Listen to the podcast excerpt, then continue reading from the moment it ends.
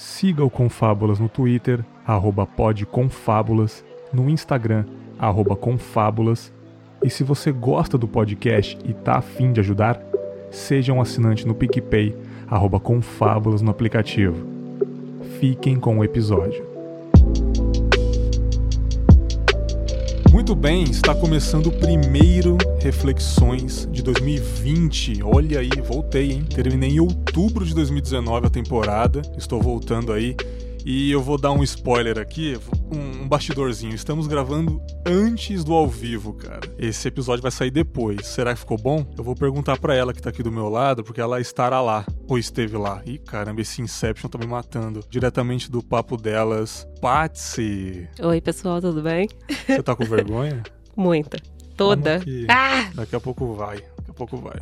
Fé em Deus, DJ. E ela também, que eu gosto demais, uma, uma riqueza luz, luz das nossas vidas. Eu disse que a Paty ia adorar ela. A colega dela já gravou comigo, lá do Baseado em Fatos Surreais. Só faltou ela. Shaylee Calef. Cheguei. Como que vai? Eu? Muito que bem? Putz, melhor impossível. Ah, Caminhando para ficar maravilhoso. É isso aí. E como eu disse aqui antes de começar, eu não sei, é uma coisa de feeling. Eu nunca chamo as pessoas erradas para gravar. Ninguém nunca te falou, pelo menos, né? Pelo menos ninguém reclamou, né? E quem reclamou ficou quieto pra não chatear não o Bergs, deselegante, né? né, cara? Guardou pra si. Talvez na próxima, né, cara? Como vocês sabem, são papos que, quando eu tô conversando em off, me dá vontade de gravar, né? Eu vou explicar mais pra frente, como conversando em off com uma pessoa aqui, me dá vontade de gravar sobre esse tema, né? Que é a importância dos estudos, do conhecimento. E mais uma vez, escolhi as pessoas certas porque estou aqui com uma nutricionista, estou aqui com uma atriz que faz de tudo também, manja de tudo pra caramba, né? Causas sociais e tudo que a gente mais gosta de ouvir das histórias dela, né? E eu queria só para começar, eu tenho uma eu tenho uma pergunta, porque, na, na opinião de vocês, a Shelly pode começar. A vida acadêmica, desde lá do primário, do ensino médio, você acha que está defasado? Você acha que devia mudar? Eu tenho a minha opinião, vou falar depois. É, qual é a sua opinião sobre o ensino hoje em dia? Quando ouço você me fazer essa pergunta, me dá a impressão que você espera uma resposta específica. Nenhuma. Por quê? Eu acho o máximo a vida acadêmica. Eu acho Uhum. demais você estar na escola com outras pessoas. Eu acho que ela vai muito além, a ideia da escola, ela vai muito além do ensino, do conteúdo que é compartilhado lá, né? As melhores lembranças, os maiores amigos. Hoje mesmo que não seja na escola, em cursos que eu faço, eu conheço muitas pessoas. Trocar conhecimento com gente é uma coisa extraordinária. Tanto que a gente está aqui porque se conheceu num evento onde a gente estava compartilhando conhecimento, aprendendo coisas. Então, existe, sempre a gente está um pouco defasado quando a gente tá- fala de estruturas grandes, mas a gente já tem escolas muito modernas que têm uma forma de ensino muito diferente. Então, acho que a gente precisa falar os ensinos, talvez, porque Sim. quando você falou, eu fiquei, nossa, mas o que que tá defasado? Peraí. A escola pública. A escola pública o método de defasada, o ensino. método. é, apesar de que tem escolas públicas aqui em São Paulo, que eu vi recentemente alguns casos onde as crianças nem sentam em formato escolar e são mais modernas que algumas escolas particulares. Então depende do que, que a gente está falando. É, Eu não, não, não saberia dar um parecer assim. Eu sei que é muito fácil dizer que está defasado. Só que aí eu vou em cursos super modernos, por exemplo, de escolas daqui com uma perestroika, ou as escolas mais modernas, dos cursos mais disruptivos que tem em São Paulo, e é a mesma chatice. Ah, é? Eles botam a gente em formato escolar e ainda vão lá para falar de inovação, dizer que o formato escolar é defasado e nós estamos sentados vendo uma palestrinha em formato escolar. Então é muito. É, é fácil dizer, é difícil mudar. E, e é difícil mudar em todas as instâncias. Então, criticar uma escola pública, por exemplo, sem trazer esse- essas, essas mais eh, modernas, como se elas fossem diferentes, é uma- um erro, porque todas sofrem o mesmo, a mesma dificuldade de mudança, porque nós, seres humanos, temos dificuldade de inovar. né? Eu faço design de experiência de aprendizagem. Então, eu crio aulas que são experiências. E são aulas muito diferentes das aulas mais tradicionais que se tem. Só que aí, eu outro dia eu vi um vídeo, até vou te dar para você botar no link aí. Tá.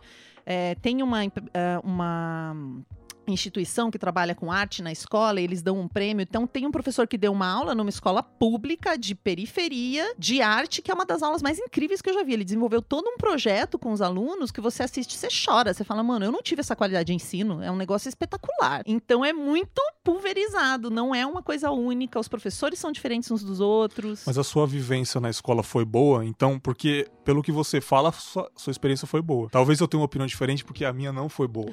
Sim, Entendeu? eu acho que tem uma questão da experiência individual. Eu passei por muitas escolas, porque eu morava em Pato Branco, no Paraná. Aí eu fui pra Roraima. Fui morar em Boa Vista, Roraima. Depois, Nossa. então eu fui com cinco, eu estudei até os seis anos em Pato Branco. Aí eu fui pra Roraima. Com oito anos eu voltei pro sul, fui pra Erechim, no Rio Grande do Meu Sul. Deus. Então eu, eu vivi muitas realidades diferentes de escola, sempre pública. Minha família não tinha condições.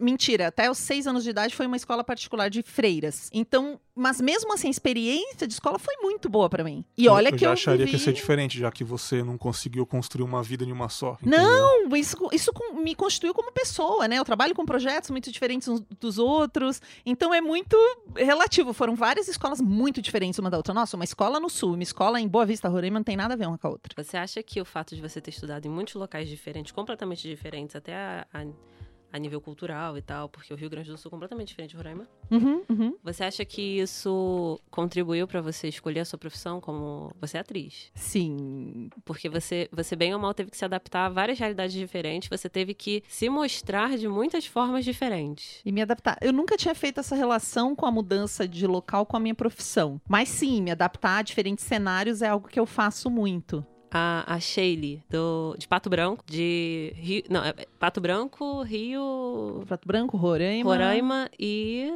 Qual o terceiro local que você morou? Sul, Erechim. E Erechim eram a mesma Shaylee? Ah, não, não tem como ser, né? Não, assim, mas. Não, Depois eu morei no Rio, tô morando em Eita. São Paulo. Então é uma coisa, essa, esse gostar de se locomover, achar que isso é natural, e eu acho que eu aprendi essencialmente a me refazer. Porque a minha família saía de um lugar, mas sempre era assim, naquela esperança, na década de 80, todo mundo subiu, muita gente subiu, eh, né, pro norte do país, e que, que morava no sul, aí não deu em nada, aí você volta com uma mão na frente e outra atrás, como se diz, aí você precisa se refazer, aí não dá certo, digamos, aí você vai para outra cidade. Então isso constituiu muito o meu jeito de achar que tudo se resolve, tudo dá para reconstruir, tudo dá para fazer diferente. A escola a gente vai poder fazer diferente. Mas eu tive uma experiência boa, eu olhando, e- talvez meus pais tenham sofrido mais com isso, né? Talvez eles tenham tido, eles descrevem assim algumas escolas nas quais a gente estudou como escolas difíceis, a visão dos adultos, mas para mim foi uma experiência boa. Rio de Janeiro, Bangu. Ih, Foi uma. Você estudou numa escola, mesmo você ficou mudando igual a Shelly. eu estudei em três colégios, dois públicos e um particular. E como é que foi. Olha, aí que tá um ponto. Público e particular. Como é que foi? A pública foi melhor? Às vezes tem. Esse, esse detalhe aí. Então, eu tive a sorte de ir para colégios que tinham uma administração muito muito humanizada, sabe? Não tratava aluno igual número, igual, sabe, Uhum. bicho.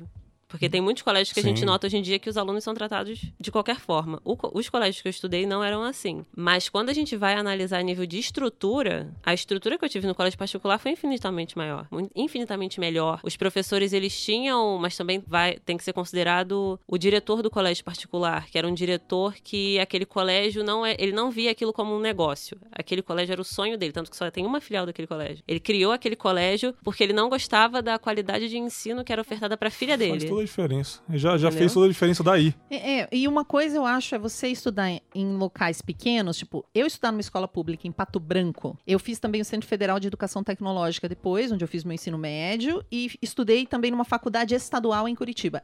É muito diferente uma escola pública em Pato Branco e uma escola pública numa periferia de uma grande cidade. Nossa, aí. Exato. Você tem- é outra, então a gente, então é isso que eu digo, é escola pública, escola, todo mundo é escola pública, mas, Mas as acho que assim, a gente não tá diferentes. hoje na escola pública. Eu não sei se vocês dão aula alguma coisa, mas eu tenho a minha irmã dá aula em escola pública, ela é professora de biologia. Eu dei aula em universidade pública, né? Dei aula em faculdade estadual. E eu nunca vi essa realidade de pessoas tratando pessoas como número. Então você fala isso, eu fico pensando. Eu, eu já vi isso mais em lugares particulares, onde você é um número de uma carteirinha XY, mas eu vejo muita humanização na escola pública, porque os professores de escola pública, eles são guerreiros num grau, assim, que eu vejo pela minha irmã, eles têm que lidar com cada coisa, sabe? Eles são psicólogos dos alunos, eles são pai e mãe dos alunos, eles são tanta coisa na vida dessas essas criaturas, além de professores, então são pessoas assim que se não fosse dono, ele já tinha ido embora. Porque é um negócio puxado, sabe? Assim, lá no Rio, dependendo do colégio, tem uma. Principalmente porque os professores ficam muito exaustos, né? Uhum. É uma carga horária imensa, muita gente por turma, e aí acaba ficando nessa exaustão. Mas eu vejo, já vi em colégio público e em colégio particular esse, esse tipo de tratamento. A, a única diferença é que vai muito da, de como não só a direção, mas os professores lidam com isso. Entendeu? Eu atualmente eu trabalho numa ONG, então ONG é são turmas menores, é, tem uma tem toda uma dinâmica diferente de uma escola pública. Mas, mas eu já vi alguns colégios, principalmente aqueles que são muito menosprezados pelo governo, que têm pouquíssimos recursos, e aí o salário dos professores atrasam, atualmente tem atrasado bastante, Uhum. uma carga horária imensa, e aí eh, o professor precisa tirar do que ele não tem para conseguir disponibilizar algum material extra para conseguir fazer uma aula que torne o conteúdo mais Atrativo, dinâmico. Alunos. E aí isso vai gerando uma, uma bola de neve imensa. E aí acaba ficando uma coisa bastante sucateada às vezes. Pois é, eu tive uma vivência só em, em escola pública. Como eu disse, capaz no, no privado, no off, né? É, eu era muito inteligente quando eu era moleque, porque eu não fiz segunda série, pulei direto. Tanto que eu terminei a escola com 16 anos, entendeu? Mas pela idade, porque depois as influências da periferia, das pessoas, não culpa das pessoas, mas de toda aquela bola de neve, fez eu não me interessar mais pela escola. Então, depois da oitava, só fui por ir mesmo. Minha mãe tinha essa muita reclamação minha. Caramba, cara, antes no primário você era. Todo mundo te elogiava. Aí eu fiz uma besteira no primário. Minha mãe me tirou de lá e me colocou num colégio muito longe da minha casa. E era um colégio barra pesada demais. Muito barra pesada. E fez eu me desinteressar da, da escola, né, cara? Os professores apanhavam Uhum. dos alunos. Teve uma professora de educação física que ela deu nota baixa para um aluno, amarraram ela no poste. Hum. Eu tive um, um- um colega que, que entrou em treta também, que, mas ele era capoeirista e ele brigou com o aluno de derrubar, assim. Quando o aluno veio pra cima dele, ele foi pra cima do aluno. Mas esse é um problema de casa também, porque os pais também estão com problemas, aí não Claro. ouvem o aluno, o aluno vai na escola, não se interessa, é todo um negócio, né? Mas eu acho que as matérias que a gente aprende na escola, você acha que a gente leva pra vida inteira elas? Você acha que a gente não devia se interessar por. Assim, você se interessa pelo quê? Então vai nisso. Do que português, matemática, não sei o quê, não sei o quê, não sei o quê. Aí é só uma decoreba que a gente não vai levar pra frente. Aí eu me interesso em história. Eu vou estudar história depois. Ou pra vocês é importante a gente saber um pouquinho de cada coisa. Saber um pouco da nossa história, saber disso, saber daquilo, báscara, isso, aquilo. Ou tem coisas mais essenciais, mecânica, carpintaria, coisas domésticas, eu acho que poderia aprender na escola também. que Eu a gente tive, usa mais no dia a dia. O que você teve? eu tive aula de economia doméstica na escola. Pública. Particular. Pública? Pública. Raro isso. Mas foi, foi um projeto que eles fizeram. E aí era uma turma muito pequena. Os alunos interessados passaram a fazer era fora do horário escolar. Mas não durou muito tempo. Não teve apoio do governo. Aí eles pararam. Eu acredito que tem um básico sobre algumas questões que é bom todo mundo saber. Então você vai ter que saber um básico de português, um básico de matemática. Agora, como isso é ensinado, dá para ser de diferentes formas e pode ser muito mais interessante para os alunos. Tem escolas hoje que trabalham por projetos, os alunos escolhem o projeto e os professores se juntam para fazer aquele projeto. Claro, escolas particulares que tem outra metodologia. Então você tem o português, a mate- matemática, tudo linkado com aquilo que você gosta. Mas não sei se orientar uma criança desde pequena a uma coisa que ela tem interesse é a melhor coisa, porque ela precisa conhecer, e é um lugar para conhecer várias coisas. E eu lembrei de uma aula que eu tive lá em Erechim, numa escola pública que eu estudava lá, que era uma escola bem de bairro, assim, bem simples, bem pequenininha. Eles. Lá é comum no sul você comer arroz de carreteiro, né? Sim. Ou risoto e tal. Então eles combinaram, cada pedaço da turma levava, um- não sei quantas fileiras levavam arroz, os outros tomate, a outra alha, a outra não sei o que, não sei o que, não sei o que. E a professora levou a galinha. Então ela ia despedaçando a galinha para mostrar as partes da galinha. Ela foi abrindo a galinha. Nunca esqueci essa aula. E aí a gente fez a comida juntos. Então não era uma aula de coisas domésticas. A gente aprendeu a fazer comida estudando as partes da galinha. Nessa escola também eu lembro que ela fritou terra. E um, um pouco de terra no fogo, fritou na frigideira, pra mostrar pra gente depois uma terra normal e uma terra que tinha passado por uma queimada. Cara, como é que, que não ia. na-. Depois a gente plantou aqueles feijãozinhos, umas Que coisinhas pra ver se aquilo ia ou não ia. E isso era uma escola pública com currículo normal de todas as escolas, mas era o jeito que eles escolhiam ensinar lá. Hoje eu não sei dizer se era uma iniciativa dos professores, mas a gente também tinha gincana que envolvia o bairro inteiro e você tinha que Nossa, conseguir isso, conseguir aquilo. Então não é, é, talvez a disciplina em si ou, ou os conteúdos, é o- a forma com que a gente vai lidar com eles e o quanto a gente consegue, como e aí vai entrar Paulo Freire na nossa discussão, linkar aquilo com a vida que a pessoa tem. Porque se eu, te- se eu tô numa gincana que envolve minha mãe, minha tia, a fulana do outro bairro, eu tô interagindo com a minha comunidade, eu vou aprender aquilo muito mais rápido. Política tá era mais ser aprendido bem mais. Era pra ser uma matéria. Ah, também Era pra ser acho. uma matéria na escola, cara. Né? Porque a gente não aprende isso. Na escola a gente aprende história. Quem foi Getúlio? E mesmo que que assim, fez? a gente aprende história sem, normalmente, né, sem professor mostrar que as, que as coisas estão acontecendo concomitantemente. Você aprende uma parte aqui, depois você vai aprender a história do Brasil, mas ele- eles normalmente não linkam, tipo, ó, isso aqui tá acontecendo ao mesmo tempo que aquela outra coisa no mundo tá acontecendo. Tem muitas pessoas que, Uhum, que uhum. não conseguem entender que as coisas estão acontecendo semel- é, associadas. Uma coisa é reflexo da outra. E aí acha que tudo aconteceu separado. E aí, na cabeça da pessoa, a linha do tempo é completamente bagunçada. As coisas, no, as coisas fora do Brasil e dentro do Brasil. Ah, não... eu tenho um pouco de dificuldade. Falando assim, eu tô falando de experiências legais, são as que eu mais gravei, mas é claro que a maioria das aulas era chata. Minha mãe fala quando era criança, eu não fazia tema de jeito nenhum, ela era chamada sempre na escola, porque eu não fazia dever de casa, eu odiava. É, eu nem sabia disso, ela me contou outro dia, assim, que eu tinha esses problemas na escola. Eu nem, não gravei isso. É claro que tinha um monte de aula que provavelmente tinha uma qualidade duvidosa, mas a experiência da escola é muito gratificante e por isso eu acho que o homeschooling é uma coisa que tem que ser muito pensada, porque não é sobre o conteúdo, é sobre conviver com pessoas diferentes de você, sobre discutir, sobre ter que resolver as coisas na hora do recreio, sobre ter que fazer um trabalho em conjunto que fulano nunca faz e o outro Beltrano faz e o outro não sei o que lá, sobre fazer as aulas de educação física, apresentação de dança, é sobre toda essa comunidade que se cria dentro de uma escola. Então existe mais problemas individuais com cada aluno do que um problema geral da convivência. Tem esse aluno que tem dificuldade de se relacionar com pessoas. Aí, no caso, um ensino diferenciado para ele. Pode ser Eu assim. acho que vai depender da escola. Pode ser que uma escola, como você falou ali de uma escola específica, mais barra pesada, né? Tô fazendo uma Aham. aspas aqui com a mão. Pode ser que uma escola tenha uma coisa sistêmica do- da comunidade onde ela está inserida que talvez seja um problema. Eu dei aula na Faculdade Estadual de Artes Cênicas. Eu dava aula de direção, de improvisação e também dei aula de direção pra, na- no, curso, no curso de cinema. Então é um, um público bem específico. Ali eu trabalhava mais coisas individuais. Claro que algumas questões elas tinham a ver com todo mundo, tinham a ver com a instituição. Então eu também tô pensando do lado do professor nas coisas. Mas a gente era muito dedicado, gente. Eu não, não consigo lembrar alguém ali que. Não tinha ninguém ali a passeio, sabe? Tava todo mundo.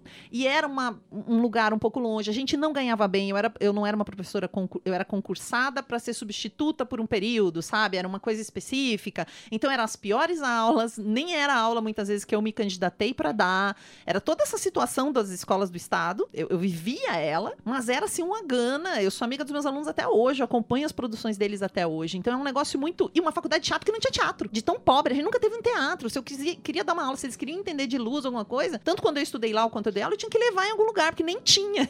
Que coisa mais surreal que uma faculdade de teatro que nem tem um teatro. Então é isso. Essa era a nossa realidade, mas não quer dizer que a gente não conseguia fazer e fazer com um ensino de qualidade, que compete com outros. Você gostava de frequentar a escola, Patsy? Todas as escolas que você frequentou, foi legal? Sim. Se relacionava bem com as pessoas? Sim, é porque das três escolas que eu passei, a, a de quinta a oitava, ela era uma escola bem maior.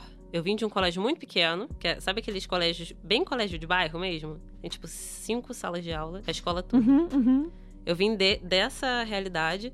Depois eu fui para um colégio imenso, e aí, nossa, milhões de turmas, turmas de manhã, tarde e noite. Depois eu fui para esse outro colégio, que foi o colégio que foi desenvolvido porque era o sonho do diretor, para poder educar a, a filha dele.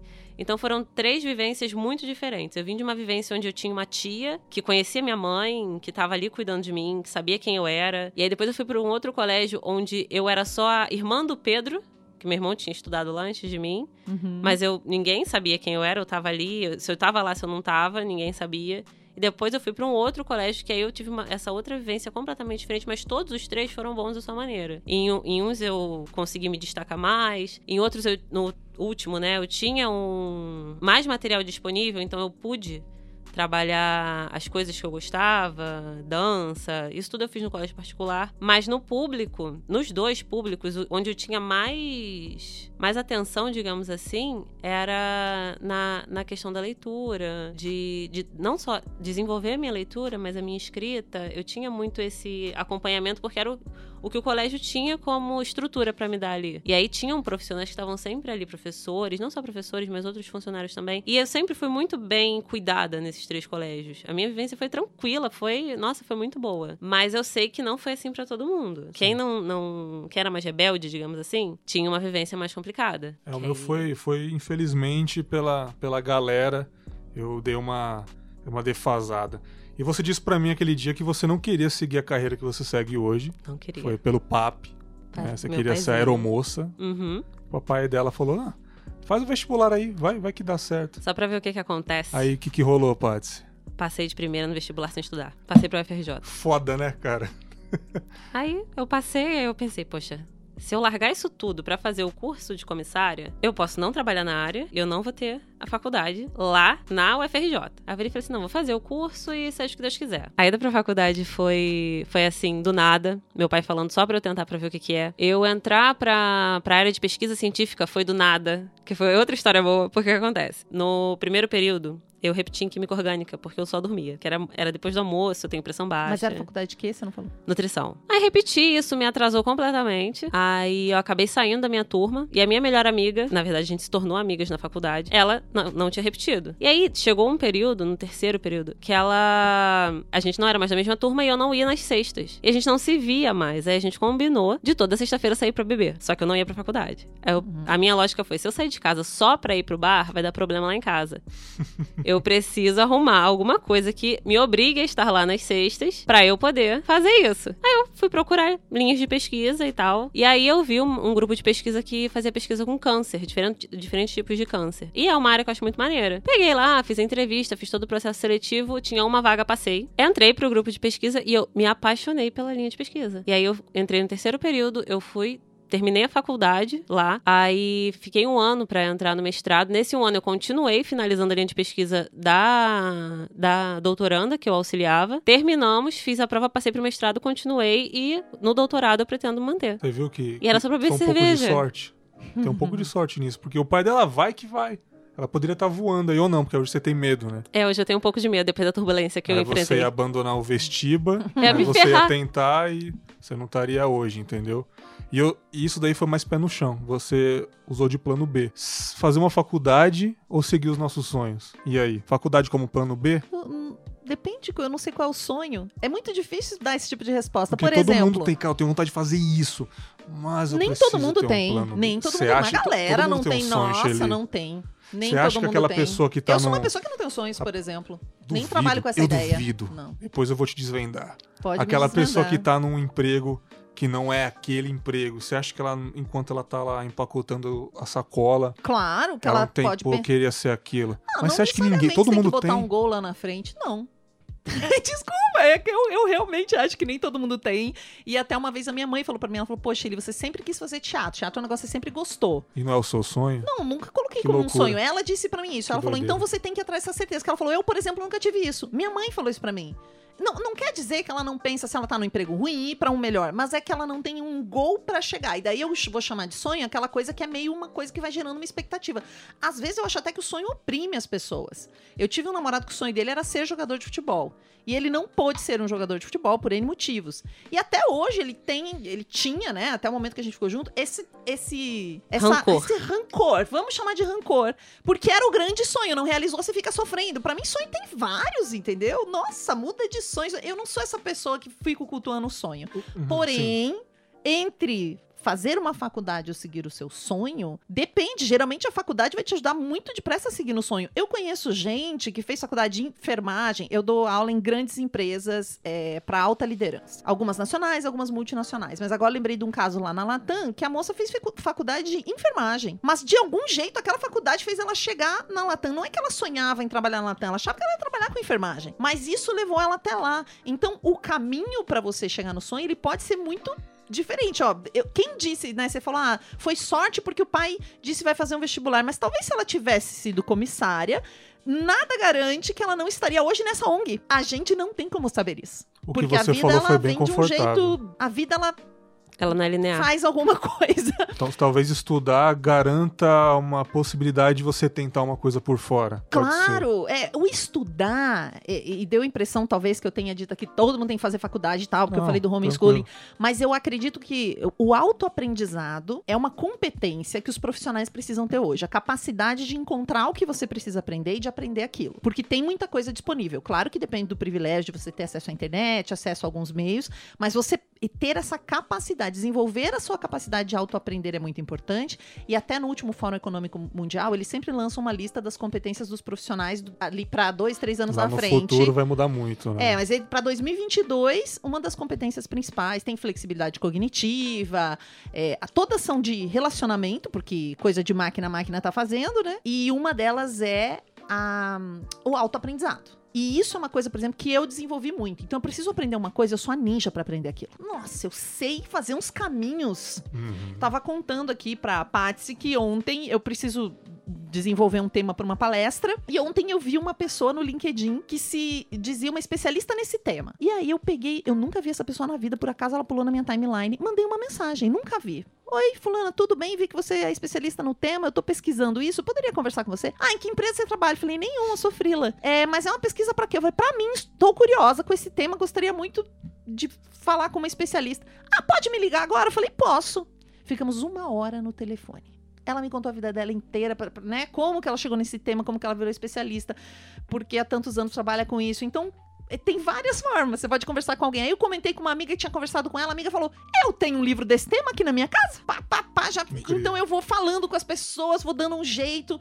Isso acho que é uma coisa que a gente precisa fazer. Então você tem um sonho, um desejo, um objetivo. Eu gosto mais da palavra objetivo do que sonho, porque sonho parece um troço tão intangível. Você joga muitas coisas joga no chão, objetivo cara. Não, você coloca muito pé no chão, você tira a fantasia do sonho. Você... É, eu não acredito em fantasia por mais que eu trabalhe com roteiro, teatro. Não, mas aí tem, eu tem não nada acredito a ver. em mágica, você, tra você, você trabalha com ficção. É, é tudo construção. Com... Pode levar mais tempo ou custar mais dinheiro, mas dá pra fazer. Mas tem um objetivo coisa. também no teatro. É, então digamos que tem um objetivo, não vou chamar de sonho porque me incomoda. Tá com o objetivo lá, é, entre se esse a faculdade vai atrapalhar seu objetivo ou tem um jeito de chegar no objetivo é muito difícil que não vai ter estudo no meio. Como você vai estudar para chegar lá? Aí é uma coisa que você pode decidir. Talvez não seja a faculdade a melhor forma de você fazer alguma coisa, de você chegar. Hoje eu não trabalho diretamente com o que eu me formei. Imagina, hoje eu treino pessoas para falar em público em frente às câmeras e crio experiências de aprendizagem sobre assuntos distintos, a maioria na área da comunicação, mas também de inovação,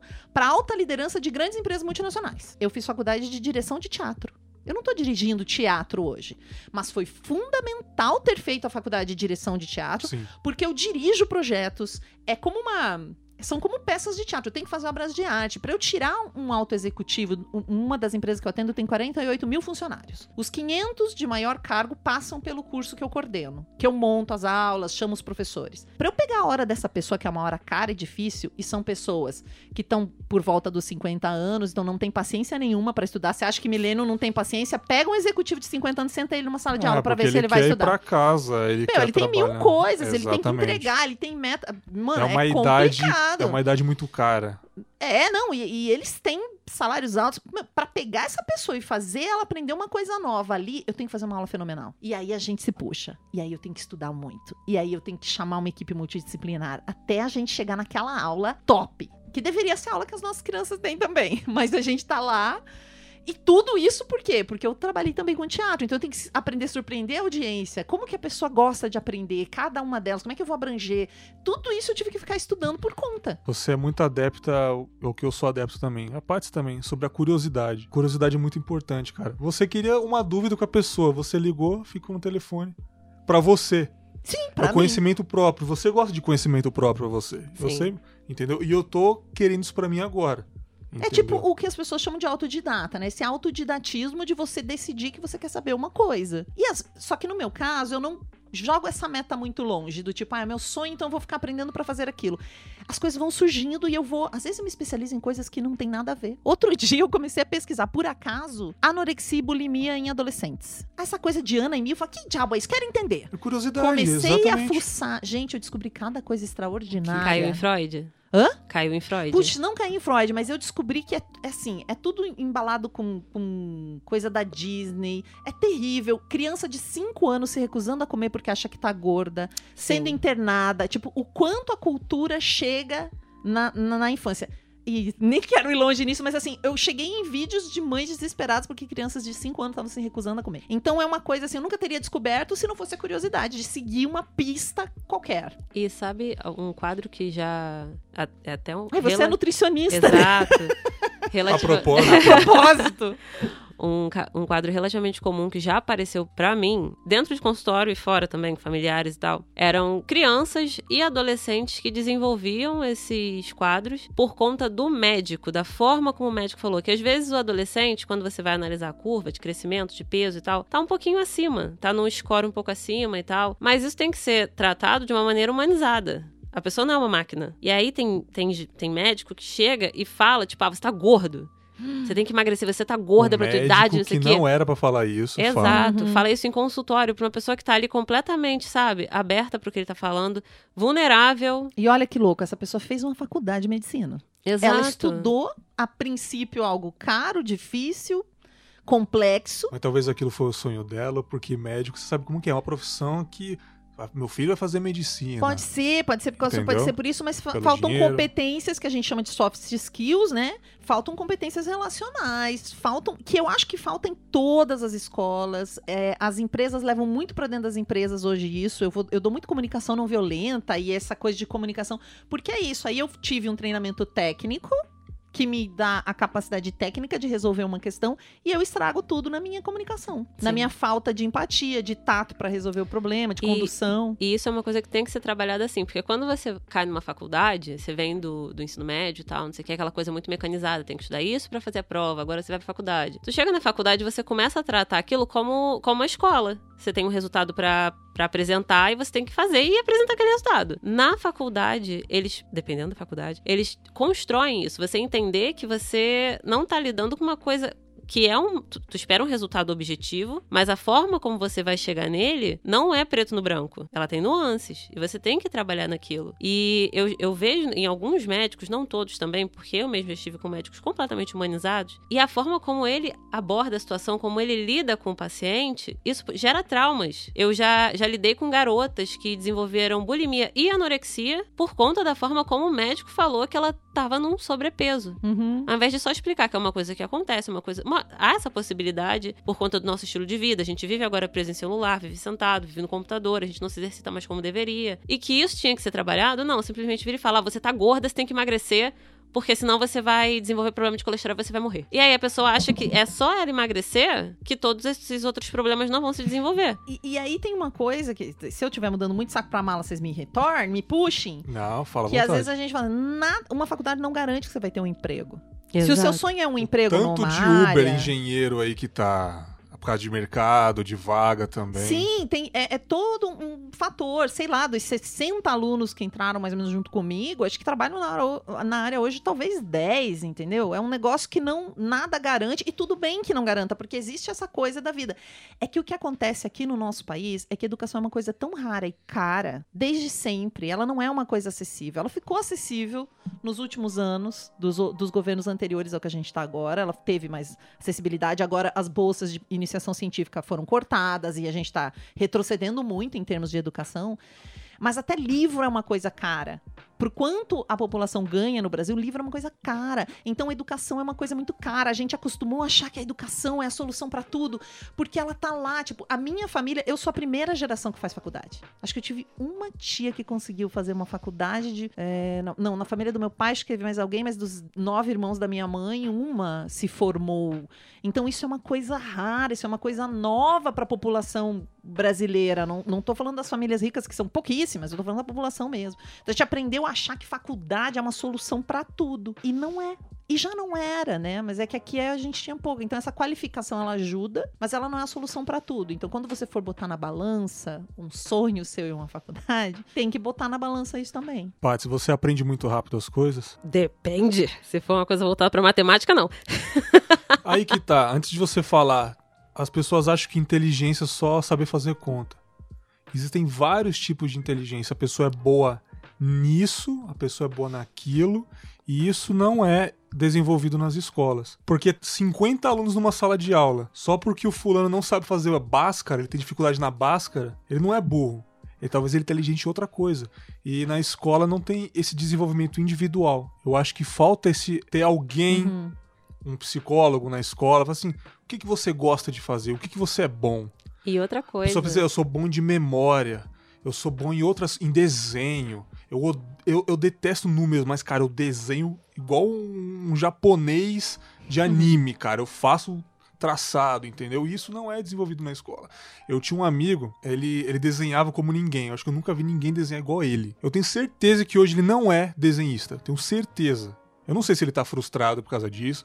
Mas ele deve trabalhar em alguma fábrica, alguma coisa, e isso não foi desenvolvido. E tem uma coisa que é falta de conhecimento geral, assim, tanto dos pais, às vezes, quanto da pessoa. Hoje a gente estava falando lá. É, acham. A pessoa quer fazer medicina porque vai ter emprego. Toca contrafagote. Você nunca vai ficar sem emprego. Toda orquestra tem que dividir o mesmo três contrafagotistas que tem no país. Eu tô falando sério, eu nem sabia o que era um fagote. Com 16 anos eu também fui para a faculdade, mudei de cidade e fui trabalhar numa orquestra como estagiária, na produção. E eu não sabia o que, que era. Então a gente, às vezes a pessoa acha, ah, eu vou ser engenheiro. Eu perguntei para um amigo meu, engenheiro, um tempo atrás, quanto ele ganhava, acho que era tipo 8 mil. Né? Porque eu tava curiosa, né? Todo mundo, ah, engenheiro, como se engenheiro fosse superior de algum jeito, né? Eu tenho amigo tatuador que ganha três vezes isso. Sim. E às vezes o cara podia ter às feito de pedreiro desenho, ganha mais. entendeu? Pedreiro então, ganha mais. Às vezes a mulher faz bolo, um bolo bom de qualidade, que é aquele bolo que todo mundo quer e que tem fila na porta dela, ela tá ganhando mais que Salão de cabeleireiro. Médica que fez não sei o quê. Então essa existem esses mitos relacionados a algumas profissões que são difíceis e que fazem as pessoas quererem essas profissões às vezes mesmo sem sem porque elas têm tanto medo, com razão, porque a gente vive numa pobreza iminente, né? A gente vive numa, numa divisão de classe super forte, super dura para a maioria das pessoas. Elas têm tanto medo de entrar na pobreza que elas vão fazendo escolhas por aí. Quando na real talvez ele fosse muito melhor sucedido como um tatuador que vai desenhar do que quanto um advogado ou engenheiro que ele escolheu porque parecia uma profissão mais rentável, né? Uma pausa no papo rapidinho para falar do parceiro aqui do Confábulas, a Art Universe. Art Universe é um site de quadros e placas decorativas para sua casa, escritório, estúdio de podcast ou o que preferir na sua decoração. Tem vários temas no site: animes, filmes, séries, pets, frases motivacionais e muito mais. Ah, e você também pode personalizar o seu gosto. Uma foto de casal, algum desenho seu, foto do seu pet, é só mandar que a Art Universe faz para você. Agora vem a parte boa, hein? Na compra de qualquer produto no site, é só jogar o cupom CONFABULAS na hora de finalizar a compra e você ganha 20% de desconto. Olha que beleza! Não perca. Então vai lá entre no site artuniverse.com.br e deixe o seu ambiente ainda mais bonito. Link no post. Voltando ao aprendizado, como que é? Você aprende rápido as coisas, você tem interesse, você pega rápido as coisas que você tem vontade de aprender? Quando eu tenho vontade, sim. Até porque quando você tem vontade, você se propõe a aprender aquilo. Igual você falou, você estava querendo aprender sobre aquela, aquele tema e você correu atrás, aí encontrou a mulher lá no LinkedIn. E aí agora você está pegando esses outros dois livros para você buscar é, embasamento teórico e você corre atrás daquilo que você quer aprender. Mas uma coisa que também é muito importante a gente saber é a forma como a gente aprende melhor. Porque a gente falou muito sobre abordagens e tal, mas cada pessoa aprende de uma forma. Tem gente que aprende assistindo, tem gente que aprende fazendo, tem gente que aprende escrevendo. Cada pessoa aprende de uma forma diferente. É você, acho que toda pessoa desenvolve uma certa facilidade. Não vou dizer que, que fique fácil para todo mundo. Mas a pessoa desenvolve uma certa facilidade a partir do momento em que ela identifica a melhor forma que ela aprende. Gostei desse E, ponto. e isso é uma abordagem que a gente também tem que dar enquanto professor na sala de aula. Porque e isso funciona muito mais em turmas menores. Você consegue identificar como cada aluno rende melhor no conteúdo. Você tem o mesmo conteúdo para apresentar. E aí, na, na sua aula, você distribui diferentes formas de você estimular aquele aprendizado. E aí você passa a identificar como cada aluno aprende melhor. A partir disso, a partir do momento que você conhece a sua turma, aí você consegue, quando você estiver montando a sua aula, você consegue distribuir exercícios onde cada aluno possa focar naquilo que ele aprende mais fácil. E vez ou outra você também bota as outras formas de aprendizado, porque todo mundo tem que passar por todas.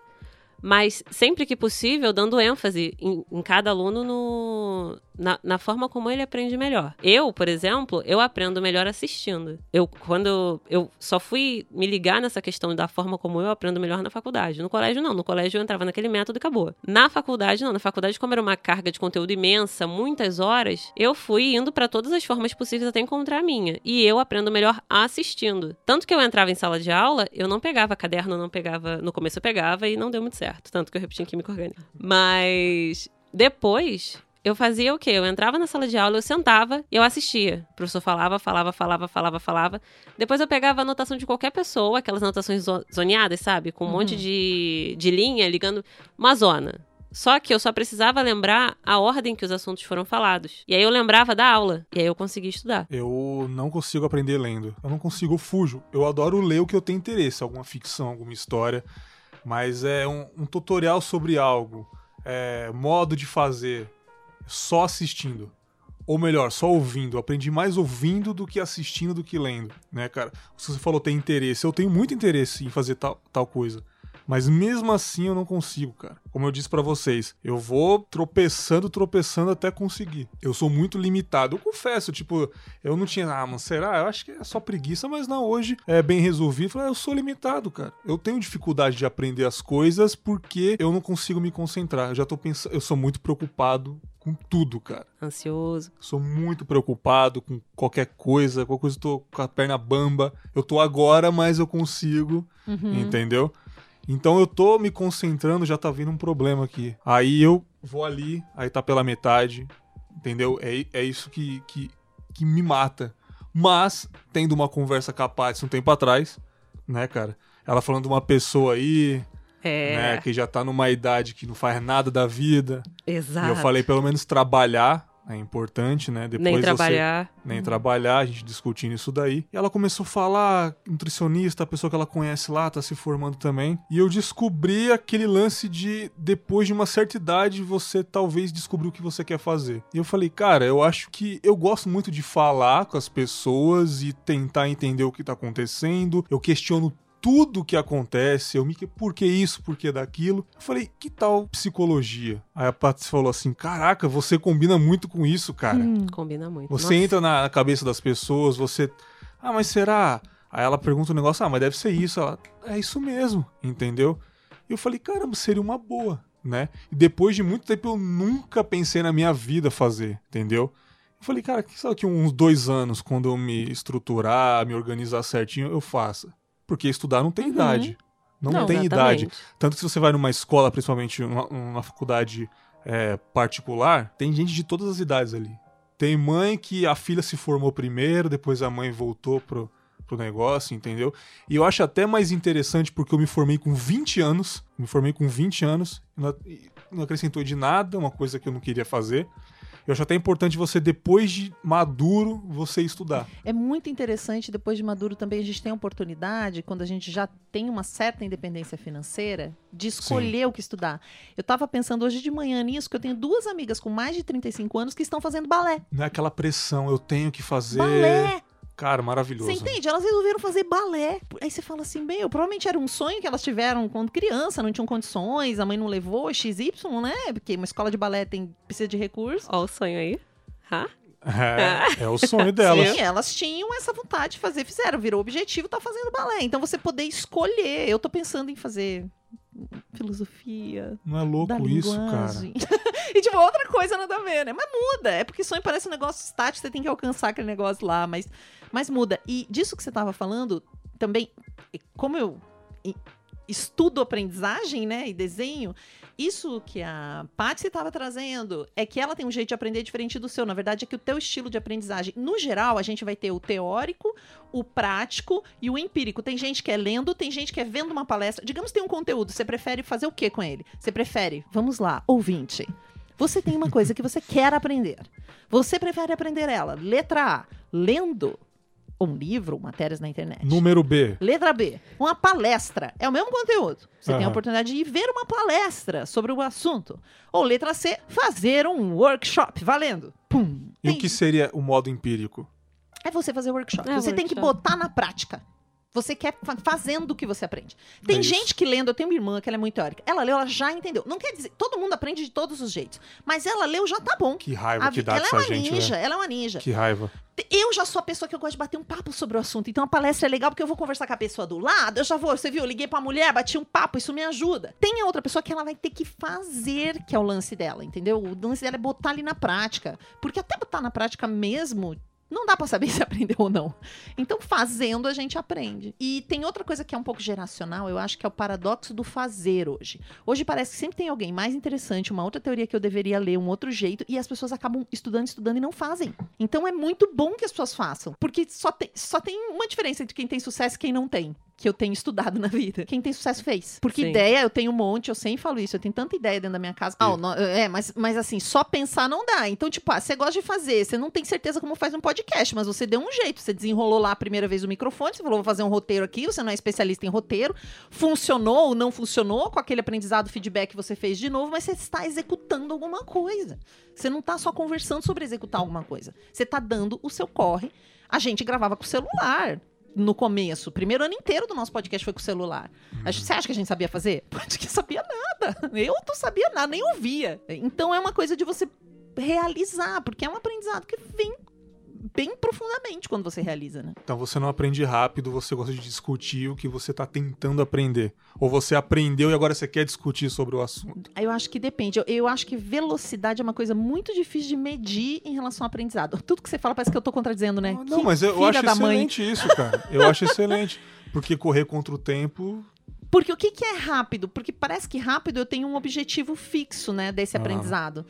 Então, tipo, se eu tenho um objetivo, ah, eu tenho que entregar um roteiro amanhã e eu não sei fazer um roteiro de evento, quando comecei a fazer, né? Então eu tinha que fazer naquele período. Eu aprendi rápido, aprendi devagar. Quanto tempo se leva para aprender a escrever um roteiro num formato de um evento corporativo? Sabe? O que aprender rápido é o quê? O que, que é rápido? No prazo pré-estabelecido? Num prazo que você estabelece, é eu aprender. É, é muito difícil. É ler eu uma aprender a fazer vez um podcast tem que ser em quanto tempo que eu vou aprender a fazer um podcast? Como é que eu sei que eu aprendi? É Quando ele tá pronto, editado e publicado? Né, isso daí, Ou eu estudei e daí na minha mente eu aprendi? Isso é muita como, é que eu med- como é que eu vou medir isso na sua cabeça? Eu não sei. Será que eu aprendi mais rápido a fazer podcast do que você? Com Ou você aprendeu mais rápido que eu? Com certeza aprendeu mais rápido que eu, Não mas. sei, acho que você talvez tenha aprendido mais rápido do que eu. É, não tem por Porque que eu medir. fui né? fazendo em partes. Quem cuidava dessa parte mais técnica era a Marcela. Entendi. Eu não entendia nada. Sim. E ele já foi fazendo tudo junto. Mas ao mesmo tempo, eu já editava vídeo e já fazia vídeo. Então, um programa de edição de vídeo eu manjava, mas não manjava de uma edição de áudio, por exemplo. E tudo bem eu não manjar também. Então é muito velocidade, é, é, é pra quê, né? A não ser que eu tenha. Ah, eu vou, vou aprender medicina, porque eu quero, eu quero operar uma pessoa. Quanto tempo eu tenho pra aprender a operar uma pessoa? A fulana aprendeu em quatro meses como operar uma pessoa. Eu aprendi em dois. Então, mas talvez nossa- eu tenha tido mais horas. Sim. A nossa vontade de fazer algo pode vir com a maturidade também, né, cara? É muito louco isso, cara. Você disse que você tem vontade de fazer filosofia. Me deu essa vontade. Mas essa é uma vontade bem recente. Pode ser que ela mude, né? Sim. Sou geminiana, vou botar a culpa no meu signo, é meu, vou fazer o que eu quiser com ele. Justo. Mas me deu uma vontadinha. Eu adoro estudar, né? Eu gosto muito. E eu fico, eu estudo quase o tempo todo do meu dia. Eu Caramba, uso muito a internet. Eu fico conectada quase o tempo todo. E, no geral, eu estou lendo artigos, vendo. Eu acho até que eu leio mais do que eu assisto coisas. Eu queria muito ter essa disposição, cara, porque, ah, entretenimento, você tá no YouTube, você tá vendo vídeos, tá no Netflix, pode ser uma perda de tempo? Talvez não, entretenimento também faz bom pra você, mas eu sinto que ao invés de eu estar fazendo isso, tem gente estudando, lendo, lendo livros, se informando, essa pessoa tá indo na frente, cara. Eu sinto isso. Depende Entendeu? do que você quer. Porque, por exemplo, eu trabalhando com arte, né? Porque eu faço roteiro, porque eu es- estrutura de aprendizado, essas coisas. Quando eu tô vendo uma peça, eu tô estudando ou eu tô me divertindo? Quando eu tô vendo um filme, eu tô pensando em estrutura, em formato, eu tô me Será? divertindo. O que, que eu tô fazendo? Pra mim, eu tô sempre trabalhando. Pra você, você tá sempre prestando atenção no, no- nos bastidores da coisa, como funciona o mecanismo ali. Eu nem consigo não prestar atenção, trabalho com isso a minha vida inteira, com filme, com teatro. É, eu não. Eu fico zero só no E entretenimento às vezes é o mesmo. tema, às vezes é o tema. Você tá ali, putz, aquele tema tá conectando, aí eu uso numa aula. Às vezes eu tô vendo um filme aqui na Netflix, eu cito ele amanhã na aula com os executivos, porque ele tem tudo a ver com não sei o que, a cena tal. Nossa, Talvez você e a Paty, vocês assimilam o estudo como uma coisa prazerosa. Já eu, como um fardo. Estudar, ah, estudar. é, talvez. Sabe sim. por quê? Ah, falando nisso, eu tava vindo pra Vitória, eu peguei um Uber, o cara era professor de matemática, e ele falou, cara, eu sou professor de matemática, eu tô de férias, então eu tô um mêsinho aqui no Uber porque eu tô construindo e tal. Eu falei, pô, Uhum. maneiro, né? Eu tô tentando um concurso público, mas tem muita lei pra decorar, entendeu? E, tipo assim, essas leis que você tá decorando, você não vai usar, porque você vai passar pra ser professor de matemática. Então, os concursos públicos é uma decoreba também. Ele é, geralmente sim. Você não estuda pra você aprender o que você estudou, é só pro, sei lá, o governo falar, tá, ele conseguiu decorar, ele é ele, ele tem mérito. Ele tá apto. Ele tá apto porque ele decorou as leis, sabe? É, uma desconexão entre o conteúdo e a utilização dele e o que- é uma loucura. Talvez quem tá no é concurso loucura. público, por isso que às vezes, ah, eu não vou ser demitido mesmo, tô no concurso que fiz a decoreba, mas não aprendeu o que estudou. Só decorou pra poder pegar minha E vaga. muitas vezes não vai utilizar aquilo no dia a dia mesmo da não função. vai, não A vai. função é outra coisa que ele vai ter que aprender depois de passar no concurso. Isso são, isso são coisas que precisam melhorar muito ainda. Sim. É uma desconexão total. Mas não é diferente do vestibular. Você lá fazendo cursinho e decorando coisas, decorando coisas, decorando coisas, para passar no vestibular. Então, o que, que eu acho que deveria ser revolucionado é que você começou com essa pergunta, né? Se- se- eu não lembro exatamente a pergunta, mas era sobre se a gente precisava mudar o sistema de ensino. Sim. É o sistema de avaliação. Ah, Tem até agora uma você amiga que tava no, no- Matou a pau agora. Você entende? Porque quando Completamente. é isso, é onde eu vou. Até essa coisa, rápido, devagar pra chegar aonde, o que, que é um objetivo, o que, Sim. que é uma meta, que, onde Sim. eu tenho que. Porque assim, a gente é medido na vida pela entrega. Não adianta você pensar em podcast e não entregar um podcast. Nós vamos avaliar se você. Mesmo se você é criativo, eu só sei quando eu ver a tua obra existindo. Quando eu ler o teu texto, quando eu ver teu podcast. Eu não sei. Até criatividade eu vou medir por entrega.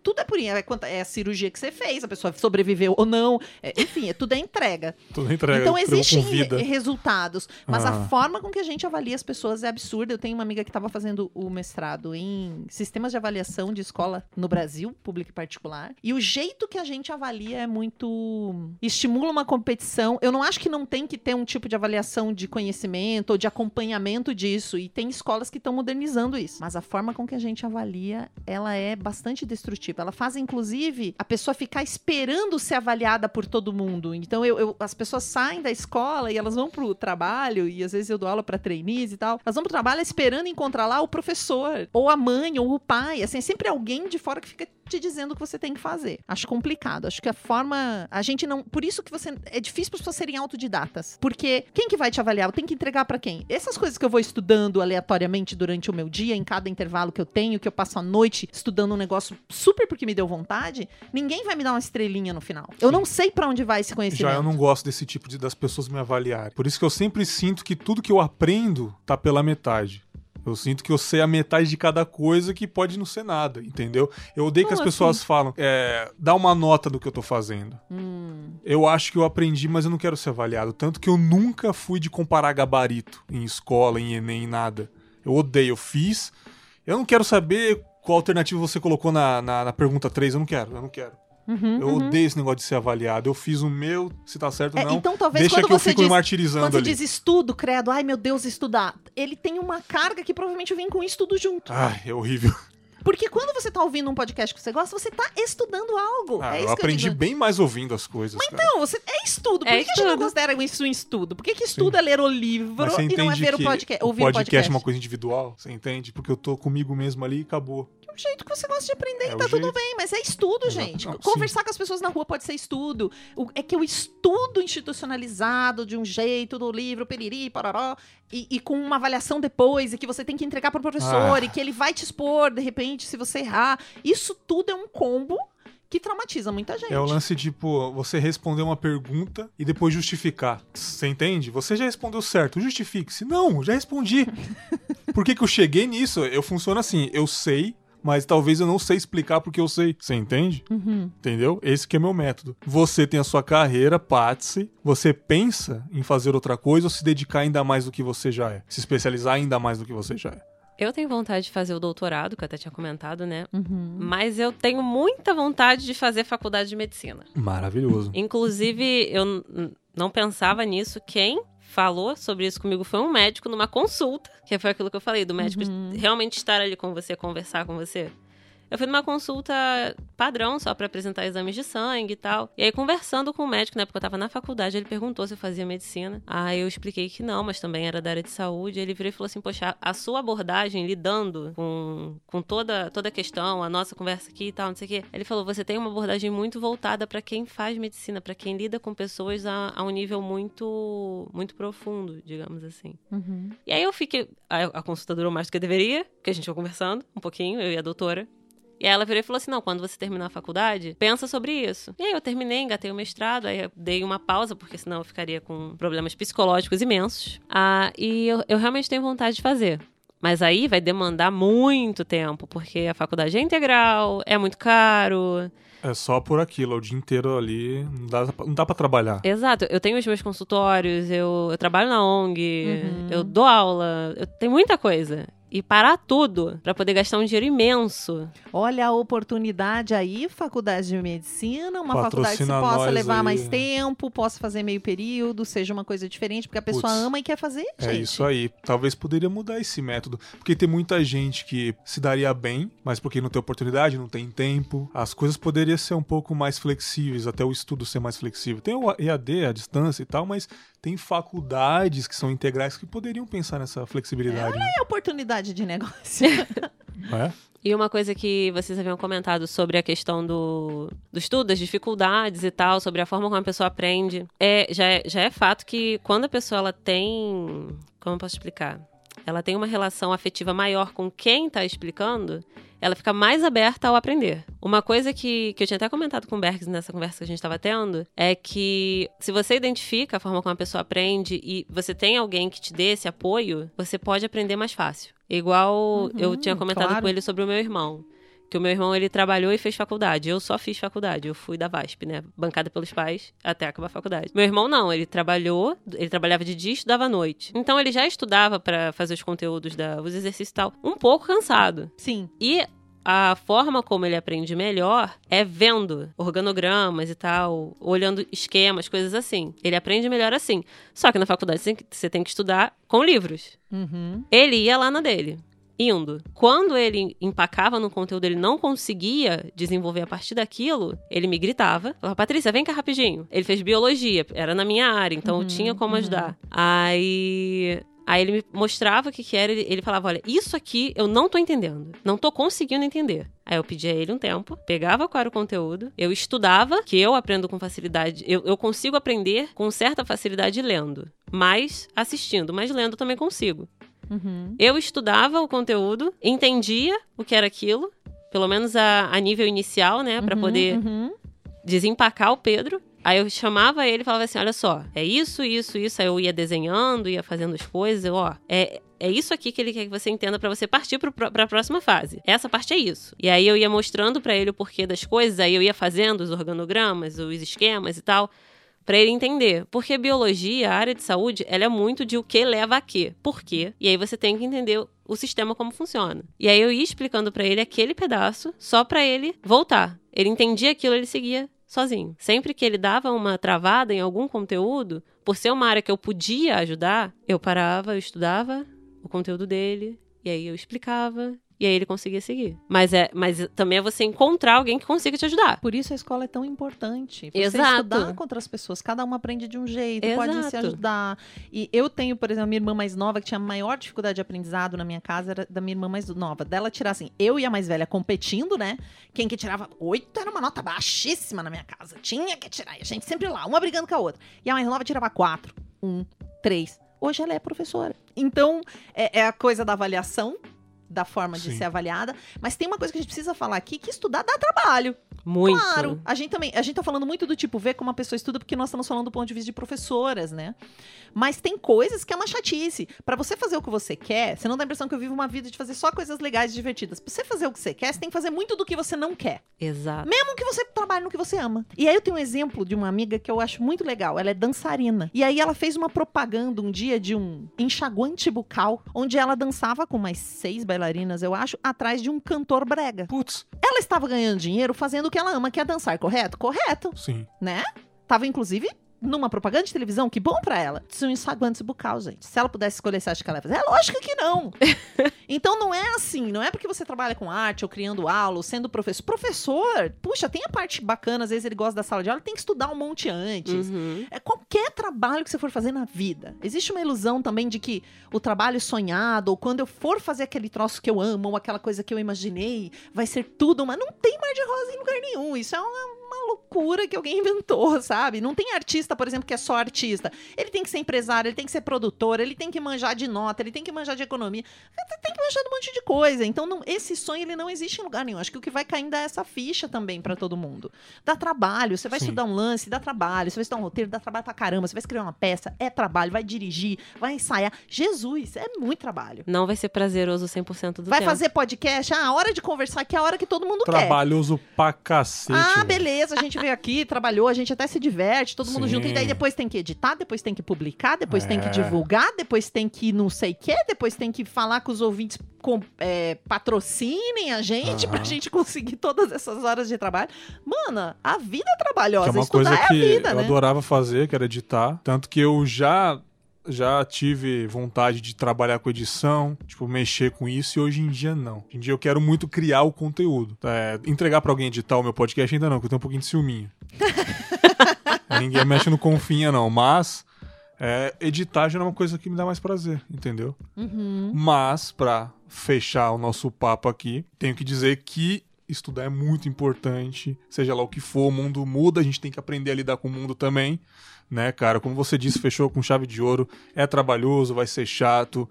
Mas é importante, seja lá qual for a faculdade ou um tutorial no YouTube você aprender o Photoshop e virar um puta editor de Photoshop pra trabalhar numa agência. Você vai ter que enfrentar a preguiça, designer. o desânimo, essa... igual você vai ter que enfrentar em qualquer coisa. O estudo também vai te trazer isso. Exatamente. Aquele livro que fica chato no meio. Eu tenho que enfrentar essa preguiça eu de também, aprender. livro me dá uma preguiça, às vezes eu tenho que falar, É. vamos. Eu tenho que enfrentar essa preguiça minha, mesmo querendo muito ser aquilo, eu tenho que morrer pra ir pro céu. Eu tenho que sentir a dor pra poder ter o ganho ali, né, cara? Às vezes eu não quero, eu acho que é isso. Às vezes eu não quero ter essa dor pra poder conquistar a parada, entendeu? Aí eu deixo de lado. Pode ser isso também, eu acabei de avaliar aqui, entendeu? Mas é importante e estudo, ainda mais nos dias de hoje, é a única coisa que não tiram da gente.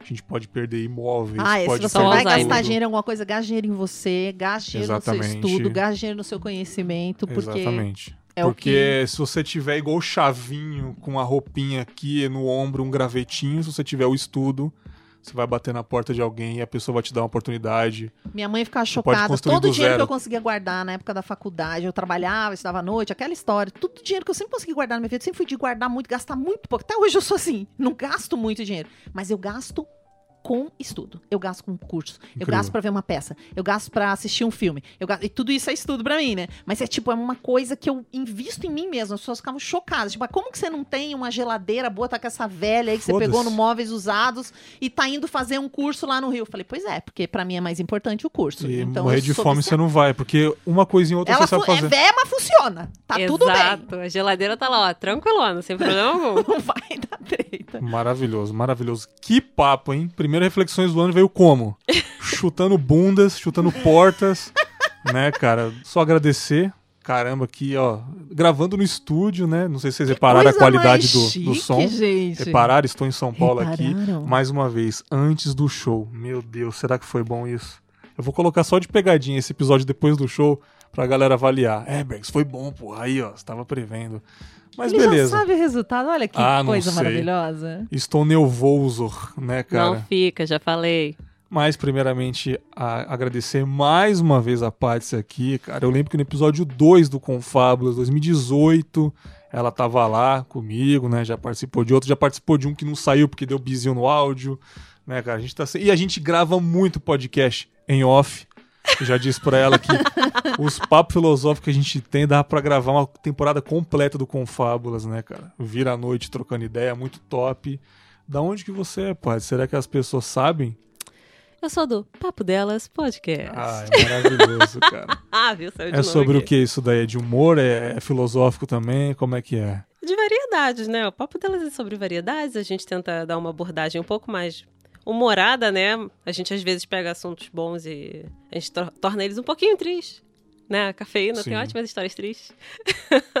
Exatamente. E aí, acho que é basicamente isso. Sou péssima. Jabá? explicando. Horrível. A cafeína, ela é a jabazeira. Não, mas é isso aí, os ouvintes conhecem muito o Papo Delas Podcast. Se você tá chegando agora no Confábulas, graças a outro podcast aí que divulgou alguma coisa assim, vá lá no Papo Delas, tem o meu selo de garantia, né, cara? Parceiras estão sempre aqui, Cafeína foi a mestre de cerimônia do ao vivo, Paty é minha bilheteira profissional lá na bilheteria. Tá todo mundo, cara, na Irmandade aqui, a gente é parceiro, a gente caminha junto, a gente se ajuda, então vá lá, Papo Delas Podcast, em qualquer agregador. E tem outro aqui maravilhoso. A gente caminha junto, colaboração. Ninguém precisa É fazer as coisas aí. sozinho, nem estudar, nem podcast, nem arte. Olha, Tudo é melhor fazendo A junto. pessoa que sabe fazer um gancho, né, cara? É maravilhoso. Maravilhosa, né? É É o incrível completo isso, oposto, tá cara. vendo? Eu Ai. toda travada, ela toda desenvolta. Querida Ai, Sheili. Calef, Marcela já esteve aqui pra falar sobre o podcast, foi muito legal, mas você está aqui pra falar sobre a vida. É, né, cara? lá Tra- Tra- trarei ela de novo aqui mais pra frente, mas você, porra, sensacional. E pra quem não conhece o Baseado em Fatos Surreais, é sobre o quê? Aonde encontra, aonde se alimenta. no Baseado em Fatos Surreais, nós contamos histórias surreais de mulheres. Então você pode mandar a sua história pra lá e nós vamos contar em primeira pessoa, anonimamente. Ninguém vai saber que foi você que mandou, então você pode mandar aquela história. Sabe aquela história que quando, você só conta quando você já bebeu um pouco? Essa história. Ou aquela que você nem conta, você fala, "Não, ninguém vai acreditar nessa história. Pode mandar que a gente acredita, a gente conta. Então, você vai ver, é um podcast de histórias, de storytelling, ele é entretenimento. A gente fala histórias de mulheres, mas ele é pra você se divertir. Tem história alegre, tem história triste. É, você vai ver muita coisa lá, vai ouvir muita coisa e pode mandar sua história também. É muito interessante esse negócio de interpretar a história que a pessoa mandou, não ler o que a pessoa mandou. É, não. Você interpreta o que tá na história. Isso é sensacional. Foi muito original essa ideia. Parabéns. Pigados. É isso aí. E Muita honra tá aqui, viu, doutor? Muita honra, Bergs. É isso aí, cara. E eu fico muito feliz de ter essas duas pra contribuir. Mais uma vez, eu nunca erro meus convidados, né, por enquanto. E uma pergunta final pros ouvintes aí. Tá seguindo o seu sonho? Tem vontade de fazer o quê? Estudar o quê? É, tem preguiça assim como eu? O tempo tá, tá impedindo de você fazer? Fala comigo nas redes sociais. Começamos a gravar, tamo junto. E até a próxima semana com mais um Reflexões. Nós e o podcast. Tô até esquecendo os quadros que tem já. Esse dia foi louco. Eu vou lembrando. E nos vemos semana que vem. Um grande abraço e tchau!